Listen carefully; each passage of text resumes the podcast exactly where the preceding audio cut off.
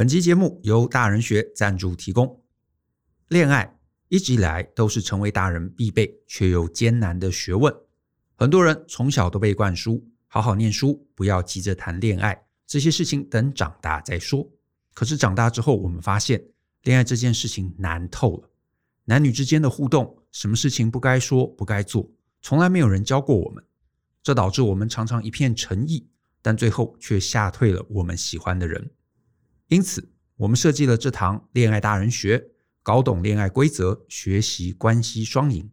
在这堂课程中，我们教你看懂关系的局，透过八个最常见的恋爱难题，让大家理解异性的真实心声，并且能以大人的角度来理性思考，来了解两性关系背后的期待与规则。这也是为何从二零一五年开设以来，这堂课一直有很高推荐率的原因。透过两天的训练。让大家对于恋爱有更清晰的理解。欢迎透过下方的说明栏来观看这堂课更多的介绍。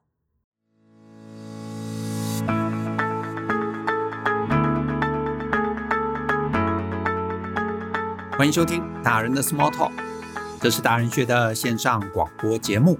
我是 Joe 张国洋。大人学啊是个分享成为成熟大人必备学问的知识平台。我们长期分享职业发展。人际沟通、个人成长、商业管理以及两性关系等等的人生议题，那欢迎大家可以多多关注。那如果呢，你有任何想要找我们讨论或者提问的，都欢迎大家可以写信到 podcast at ftpn 点 com 点 tw 这个信箱。那如果呢，你的问题是我们在十五到三十分钟之内可以充分探讨完毕的，那就会有机会被我们选中来放在节目之中。至于一些很简单几句话就可以解答的问题，那我从五月开始会在我的脸书还有 Twitter 上面用文字来回答，所以呢，也欢迎大家可以追踪我这两个账号。那我们今天啊选到的一封读者来信，他署名叫做月。那我呢一样先把月的来信先念给大家听。他写说呢，Joe and Brian 你们好，我是月。那很喜欢听你们谈论两性议题的 Podcast，给了我不同方向的思考。那这一段时间啊，其实一直有个问题困扰着我。我的另一半跟他的朋友们说话聊天，其实都是用互亏互骂、互开玩笑的方式，并且呢是会讲到让人听了不舒服的程度。虽然他们互相并不那么认为。那比方说呢，例子一啊，我在场的时候，我的另一半会对他的朋友说，说我呢长得也没有很好看，然后呢喜欢拍一堆自拍照，在那边占手机的容量。例子二，那某一次呢，我去当发型模特。他的朋友见到我之后就说呢，要找模特儿干嘛不找好看一点的呢？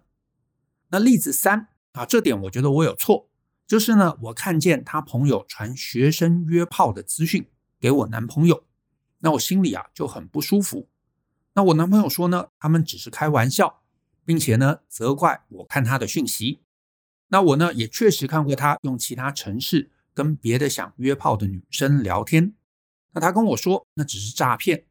之后呢，确实我也没有看到后续，诸如此类，围绕着性、色、女性骂的玩笑还有很多，其实呢，都让我感觉到没有被尊重。那不仅是我，还有我的这段感情啊，我也觉得好像没有被尊重。可是呢，我的另一半都觉得那些没什么，甚至啊，觉得他之前交往过的另一半不会在意这些，只有我这么在意。而且呢，有些内容是他跟他朋友聊天互亏，到底关我什么事？那也因为这样，导致他的朋友啊不太喜欢我，因为我和我男朋友反映的事情，他都会去跟他的朋友讲，然后呢，他们在一起说我。那之后呢，还有他朋友在的时候，我话都还没有说完，他朋友就叫我闭嘴。其实呢，这也让我觉得蛮没礼貌的。那曾经我问过为什么会这样，得到的回答是。我们生活圈不同，那其他呢还有很多事，我这边就先不多说了。我主要呢是想听听看大人学对于说话、聊天、开玩笑的尺度有什么看法，或者呢用什么样的方式改变思维来融入或者反击他们。我确实很希望可以跟大家都好好的，可是我也不喜欢呢、硬是说出会伤人的话。他们说他们的玩笑都是点到为止，看到对方不开心就会缓和气氛。但是在我这边，我就不停地感受到被冒犯，是我真的想太多了，还是只是玩笑而已吗？我很长心里想了很多想说的话，字也打出来了，可是，在送出之前，还是把内容全删掉了。那这一次终于跨出那一步，因为我真的很希望可以改善我跟另一半相处上面遭遇的问题。那谢谢 Joan Brian 看完这封信，针对月的提问，我先讲第一件事。好，这是我的观点啦，你参考看看。就是我觉得玩笑这个东西，它其实不是讲的人所定义的。玩笑是不是玩笑，它其实是必须由听的人来定义。换言之呢，如果听的人觉得哎很有趣，哈哈大笑啊，一笑置之，那当然这就是玩笑。可是听的人如果不开心，那这段谈话其实就不能算是玩笑。因为它就是创造听者的不开心，这个其实我觉得在生活中是很常见的啦。只是呢，有些人他就觉得，哎，我是幽默啊，对不对？你干嘛这么认真？但是啊，我觉得平心而论，只要你讲了一段话，别人觉得被冒犯，就算就算你的起心动念只是想开玩笑，可是呢，很显然这个玩笑要就是没开好，对不对？所以呢，别人因为这个低劣的玩笑而生气了。那我们其实不能指责听的人说他没有幽默感，或者他把玩笑这件事看得太大，因为对方真的就不开心了嘛。换言之，月如果因为对方讲的话让你不开心，让你生气了，我觉得你不用刻意逼自己要放过，要不在意啊，就是这件事情不是你这边要做什么事情，所以呢，我觉得你不用想说啊，我要怎么调整自己，不是不是不是，你不需要调整自己啊，你不需要调整自己。那只是这个就很尴尬了。玩笑是或不是，这个界限其实非常非常模糊的啊。再加上到底对方是什么心态，我觉得这也是模糊的。因为难免有些人是真的恶毒啊，他就是想要讲一些话让你生气。可是呢，生活周遭，我觉得也有很多人，他纯粹就是白目啊，他就是白目，他就会想要开别人的体态啊。外表啊，甚至种族啊、宗教什么之类的玩笑，然后呢，搞得你很生气啊，然后你生气了，他又觉得你大惊小怪，觉得你莫名其妙。那这里的尴尬就是，他没有一条绝对的线呐，甚至是你说两个人啊亲密一点，讲了一些比较夸张的话，或者讲了一些冒犯的话，或者是呃，像有些男生啊，他们确实是习惯互亏，那只要他们觉得没什么，那当然就没关系啊，只要彼此觉得没什么。那当然就没关系，可是呢，你觉得有关系，那我觉得就是有关系啊，就是有关系，那你就应该表达出来。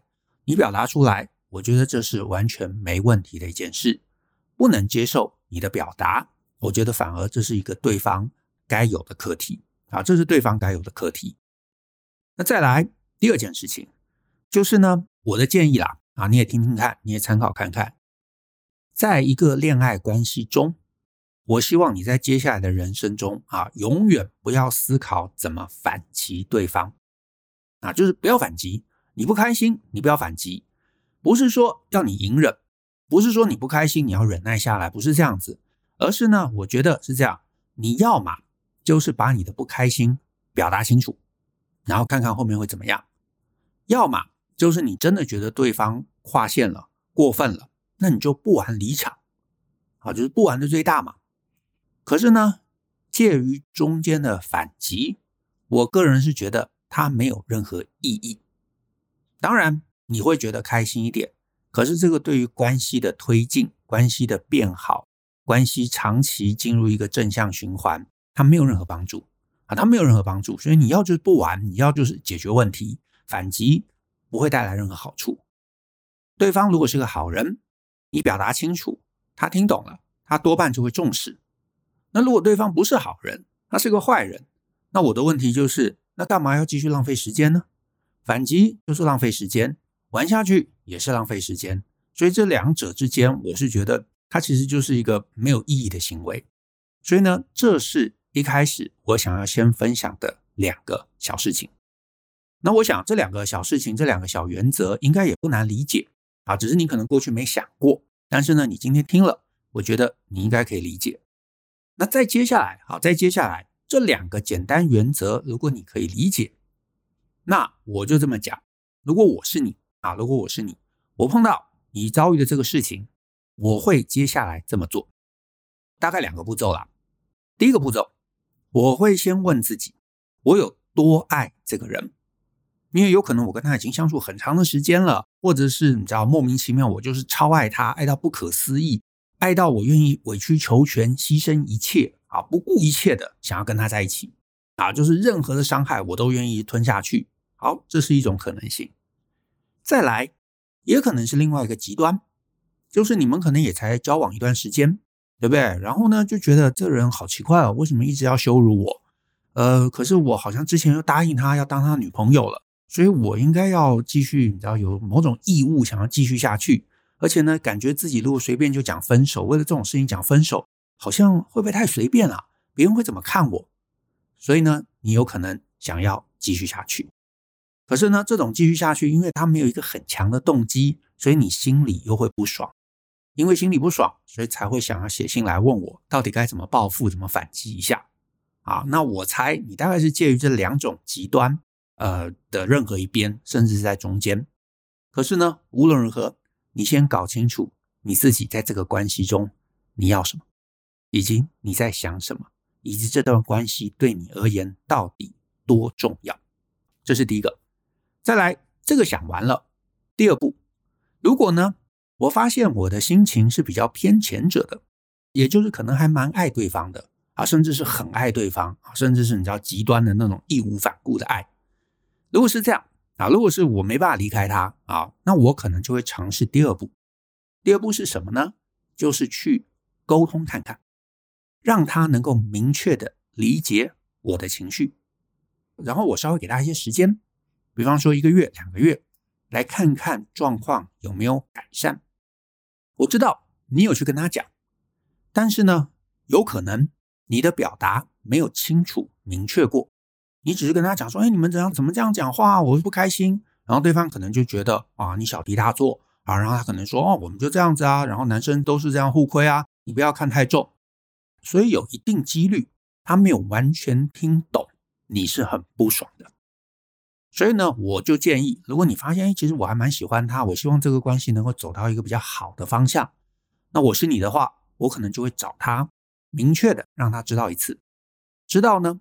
我其实不喜欢这样的开玩笑模式，这样的开玩笑模式可能让我受伤，可能让我觉得被冒犯。让他清楚知道，直白明确的告诉他，我没办法接受这样的一个相处模式，因为也是有可能，他其实并不知道你心中非常不悦，他以为就是开玩笑，你不要当真就好。可是你让他知道这个玩笑过了线，你不能接受。如果他听了，他大吃一惊，他很惊讶，然后呢，他在接下来的，比方说一个月、两个月，慢慢慢慢修正他的一个行事态度，那也不错啊，那也不错，那至少表示他是重视我的，对不对？那人跟人嘛，本来就会有一些认知上面的差异，观点上面差异啊，甚至生活习惯的差异。那交往本来就是在前期我们要尝试对焦这所有的差异，所以他如果呢理解这个差异。他尊重你跟他的一个差异，而且呢，他愿意把那些会冒犯你的行为做一些修正。好，那我觉得，当然后续事情就会变好，那就更没有什么好需要生气或者需要反击的了。可是呢，也有一定几率，你去做了沟通，甚至你做了两次沟通、三次沟通，明白的告诉对方你不喜欢这样的一个相处模式，可是呢，对方都不当一回事啊，这是有可能啊，这是有可能的。或者是呢，对方显然的在态度上会让你觉得他不觉得你的感受有什么重要，他会觉得干嘛那么大惊小怪，这没有什么，你就自己化解嘛。然后呢，甚至是他不断否定你的感受，他说啊，你这是你自己太夸张了，这没有这样子的事情，甚至不断要你压抑你的感受。总之，如果他的结论是要你接纳这一切没什么，好，那你至少也知道了对方对你的感觉。他的重视程度到哪个位置，这个不会变的啊！我希望你理解哦。他如果在现在交往的这个前期、中期，他就觉得你的感受是不重要的，你要压抑，你要放下，你要能够接纳，他就是开玩笑，所以你不应该生气。那其实他就是告诉你，你的感受对他而言并没有那么重要。我也在这边想顺便告诫大家一下，就是呢，你绝对不应该因为恋爱或者任何人际关系去否定你自己的感觉，因为呢，呃，在某些人际关系中，你的对手啊，你的对手可能是你的恋爱对象，甚至你的父母，他可能会告诉你说：“这没什么啦，你不要想太多啊，你听我的话啊，我妈是对你好的啊，或者是那个。”男朋友是对你好的，这个在很多的人际关系相处上是很常见的。但是你不管在任何的人际关系中，你都不要让别人来主导你的感受，不要让别人告诉你什么感觉是你应该有的，什么感觉是你不应该有的。你的感觉就是你的感觉，你永远要去尊重你的感觉。当这个感觉你觉得不对劲的时候，它就是不对劲。啊，那一些恋情的悲剧，其实就是我们被别人。在心智上面给控制住了，甚至是啊，你如果年纪更长，你搞不好会碰到一些控制性格比较重的恋人。这无论男女都有可能啊，男生会有这样的人，女生也会有这样的人。他们会尝试用你感觉很不舒服的方式来对待你，啊，就是让你难受。可是呢，在你疑惑的时候，他们就会不断告诉你，这没什么，大家都是这样子，恋爱就是这样子，是你想太多了。甚至他们会不断否定你的感受，然后让你有一种自我怀疑，就是你觉得不舒服，可是你又得要告诉自己，哦，没有那个没有什么，是我我的问题，我太奇怪了，然后要你勉强把自己的难受给压抑着。可是长期而言，这对你会有负面的影响，这是不好的，这不会是一个好关系啊，这绝对不会是一个好关系。甚至更严重一些的招式，搞不好你也听过，是所谓煤气灯效应。那就是一种心理操控的一个形式。那这个方式呢，就会让当事人对于自己的感受会越来越不敢肯定。那我先说，我不觉得你的男朋友有到这么夸张。好，我不觉得是这样的一个状况。他很可能单纯就是觉得，嗯，这件事情没什么，所以他没有想要去面对你的感受。可是呢，将来你搞不好会碰到那种真正有控制欲望的人。那煤气灯效应，我觉得是你。或者是所有今天的听众，你该小心的。那什么是煤气灯效应呢？其实这几年还蛮多相关的书，所以你有兴趣，你可以找来看看。那我随手啊就上网啊找了 Wiki 上面的定义。那他是这么写，他说呢，透过这个手法，让受害者逐渐开始怀疑自己，使其质疑自己的记忆力、感知力或者判断力。那结果呢，是导致受害者产生认知失调和其他变化，例如低下的自我尊重等等。那由于操作者使用否定、误导、矛盾和提供错误资讯，煤气灯效应啊，会使受害者的心理去稳定化，以及呢，使受害者不再相信自己原来的信仰，也就是原来的认知啊。那在现实案例中，可以从受虐者。他会否认先前发生过虐待事件，甚至是呢，虐待者意图使受害者迷失方向等怪异事件的发生。那最近这一两年，我是注意到啊，还蛮多相关的书在探讨这个煤气灯效应的。所以呢，月如果有兴趣，或者听众有兴趣，我都建议你们可以抽空找来看看。那我也要强调，我并不是暗示你的男朋友是这样，我只是呢聊到这个主题啊。我就顺便在这个方向聊一下，因为我相信大家啊都难保在将来不会碰上类似啊想要操弄你的人。这一类型的人，他在恋爱中、在职场，甚至父母或者其他人际关系中啊朋友关系，你都有可能会碰上。所以呢，请务必要小心。那纯粹纯粹就月的描述，我真心猜啦，你男朋友大概也没有什么恶意控制的一个意图。甚至呢，我猜他跟朋友对你的这个嘲笑，大概听起来真的就是像你知道，男生十几岁的时候啊，可能就是比较重视这个同性友人，然后呢，就会把那种奚落啊，或者是互亏啊，当成是感情很好的一种过程。那这个可能在十几岁或者二十出头的时候是很常见的，我也不会特别把它归类成是恶意的。好，可是呢，我唯一要提醒的就是，无论如何，有没有大不了？这个跟他的习惯或者生活方式无关，而仅仅取决于你舒服不舒服。如果你呢性格是那种也是大而化之，对不对？喜欢跟朋友互亏，那或许这件事情真的就没什么。可是只要你不喜欢，你不是这样性格的人，他逼你融入，我是觉得这就不对了，这也没有必要。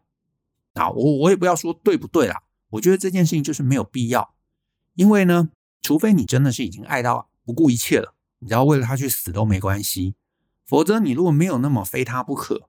那其实明摆的，你们两个就是两个不同世界的人，因为你们是两个不同世界的人，你们对于观点、对于生活模式、对于相处，其实是有明显的落差。那当这个落差达到一定程度的时候，那到底需不需要勉强任何一方调整来配合另一半？那我觉得你再评估看看。啊，我也没有一定说你该配合或者你不该配合。我也没有要你分手，或者是说你要努力下去，没有，而是你要认知到，你们两个人在这件事情上，有可能真的就是他讲的两个不同世界的人。那两个不同的世界的人能不能走在一起？我不会说不行，那只是就会比较辛苦。因为呢，如果你看过我的文章，你知道我是不鼓励那种差异很大的人互相磨合啊。我知道很多人都在谈磨合嘛，对不对？两个人的话要怎么磨合？可是呢，我不鼓励磨合，因为如果两个人真的差异很大很大很大，到底磨合要干嘛呢？是不是？难道你也想变成一个互亏高手吗？不是嘛？因为那就不是你想要的生活方式，那就不是你的习惯，那就不是你的性格。所以，如果这个关系中你对他也没有很爱，没有义无反顾，磨合对你也没有任何意义，然后相处上面又常常因为他或者是他的朋友让你内心始终不舒服。那你就应该要清楚认知这件事情，你跟他差异非常的大。既然差异非常大，这次就算忍了，或者这次就算沟通了，他可能你知道，他可能就是安静了两个月。可是如果这是他的本性，本性是不会变的。所以下次呢，下下次呢，一年两年后呢，如果你们两个人要过一辈子，这样子互相的调整，这一辈子其实对彼此都是一个艰辛啊，对你不公平，对他。其实也不公平，对不对？就是他就是这样子，你非要把他调整成像你这样子，除非他有意愿，否则的话，我不知道啊，我不知道。那当然啦，这个有时候男生小时候比较幼稚嘛，到了二十几岁、三十，他搞不好会慢慢成长啊，可能那个时候就不会想要互亏。可是呢，是不是这样？我不知道，因为我周围三十多、四十的也还是有人是习惯互亏的，所以谁知道呢？会改，会改，不会改，不会改。啊，可是呢，如果你们两个人始终差异很大，那这个冲突终究就会发生。那需不需要走到那一天？我没有答案，你可以想想啊，你可以想想，因为在这件事情上，我觉得也不是谁对谁错的问题，纯粹就是你们不一样。那不一样也好，差异很大也好，这不是谁的错，就是无可奈何的现实。那随着你长大，你会发现这种现实是常常发生的。朋友之间有可能，职场上面有可能，那男女朋友交往也是有可能啊，也是有可能。那至于呢，你们是不是能够拉近差异，或者是因为这个差异而应该停下来，这我就没有答案。这一切就看你想要怎么选。可是选任何一边，你知道前面有什么代价，前面走下去可能会是什么状况，你只要这个想清楚了，那你想选哪一边，我觉得那都是理性的。啊，那都是理性的。那这篇文章啊，跟磨合有关的，我也会放在下面的资讯栏。我觉得你有空可以当成延伸的阅读。那再来啊，最后我其实想说这个，就是呢，其实你如果常看我们文章，甚至如果你有来上我们一些恋爱课啊，无论是恋爱大人学啊，或者是寻找完美伴侣的系统化做法，我其实里头都有提到一个概念，就是两个人不要太快在一起。啊，尤其你是女生，你要有观察期。所以呢，我在一些课程里头或文章里头，我都说，对女生而言啊，其实恋爱初期最重要的一个技能是所谓的暧昧。啊，甚至我在恋爱大案学里头花了大概整整两个小时在谈暧昧这件事情。然后呢，我们甚至还有一堂专门的课啊，给不擅长暧昧的女生开了一堂叫做“给女性的大人暧昧知识”，因为暧昧很重要。暧昧非常重要啊！那我也知道有些女生会很讨厌暧昧，可是女生在恋情中的自我保护，其实是源自于前期的暧昧、暧昧的能力、暧昧的时期、暧昧的互动。那概念是什么呢？啊，我们今天就很简单的讲，简单的原则是这样的，就是呢，我今天认识一个人啊，假设我是女生，我认识一个男生，我对他有点好感，可是在这个时候，你不要立刻跟他交往，你要帮自己创造一个进退合宜的观察期。你在这个观察期，你一方面当然你要观察他的想法如何，他到底喜欢我还是不喜欢我，是真的喜欢我还是只是想要当炮友，对不对？那这是第一个，我要知道他的想法。第二个，我要观察他是怎么样的人，这个非常非常重要，因为如果他跟我根本上的差异很大，这个大有可能大到很多事情你是无法包容的，根本做不到的。这个时期，你离开离场，其实是最安全的一个时期。为什么？因为我们俩才认识嘛，才认识没有多久嘛。这个时候你没有很爱，你要后退，你要停损，其实是相对容易的。你不会觉得哇，心好痛，对不对？可是很多女生没有这个意识，于是呢，勉强的在前期太快的进入了交往，然后就发现所有快乐事情没了，因为接下来就是辛苦的磨合。甚至是碰到那种控制欲强的男生，还会不断的自我质疑，怀疑是不是自己有问题，或者是呢，因为磨合很辛苦，然后呢，就是因为磨合很辛苦，然后呢，呃，如果这个时候停损，就会觉得自己吃亏了，因为你看我都已经投洗下去了，对不对？然后就会反而想要勉强自己继续尝试下去，这反而就可惜了，因为这个会大幅浪费女生宝贵的时间，或者是你过度磨合。或者你被 PUA，或者你成为所谓煤气灯效应的受害者，这样交往一段时间，甚至自我的认知价值还崩坏，感觉被否定了嘛，自信崩解了嘛，然后变成最后持续的自我怀疑。哦，老实说，这样的一个恋情一辈子都会受到影响，所以这是不好的。这也就是为什么，其实我在文章中或者我在课程中都会强调，暧昧很重要。暧昧其实反而是女生。在前期的恋爱中保护自己的一个做法，所以大概念，我觉得大概是这样子。如果你有一些恋爱经验，你听到这里，你大概就知道下一段恋情你该怎么样在前期做一些调整。可是如果有一些女性的听众啊，你对于前期的互动真的很不擅长的，那我就会建议你，或许有空，你可以来参加我们的恋爱相关课程，可以先从恋爱大人学开始。那如果你进一步觉得还需要，啊，更细腻的一些操作方式，那就可以再来参加给女性的大人暧昧知识。顺道一提，我其实最近也有在思考一堂课，是想要教大家怎么样能够在前期啊，男生女生都一样，能够在恋爱的前期，甚至还没有恋爱，真的就是暧昧阶段，甚至是暧昧之前，好，或者是交往的过程中，能够正确的跟另外一方来对焦，怎么样快速的。透过问题，透过聊天，透过观察来辨识我跟潜在对象的相异还有相同之处。因为其实人际关系啊，真的有很多值得观察的部分。从怎么问话，怎么样理解对方回答的一个方式，我觉得都能让你可以在前期啊快速掌握很多对方的真实样貌。不然呢、我真的看太多人。都是等到你知道可能快要结婚了，甚至结婚之后才发现，哎，他怎么是这样的人啊？那个时候对不对？你已经花了大把的时间停损，你不甘心继续走下去，哇，前面又很艰难，那个真的就很可惜啊。不过呢，我对于这样子一个对焦啊，对于呃这个在呃交往过程中怎么辨识对方这样的一个主题的需求啊，我其实也没有把握，所以呢，在这里我觉得也趁机啊问问大家。如果这个主题听众朋友觉得有兴趣，也欢迎大家可以留言让我知道。那我后续啊，我就可以进一步的把它规划出来。那今天的节目就到这边，谢谢大家的收听。那如果呢你喜欢我们的节目，欢迎分享给亲朋好友，尤其欢迎大家在节目下面留言给我们一些鼓励。那我们一起相信、思考、勇于改变，一起来学习成为成熟大人的各类学问吧。那我们下次见喽，拜拜。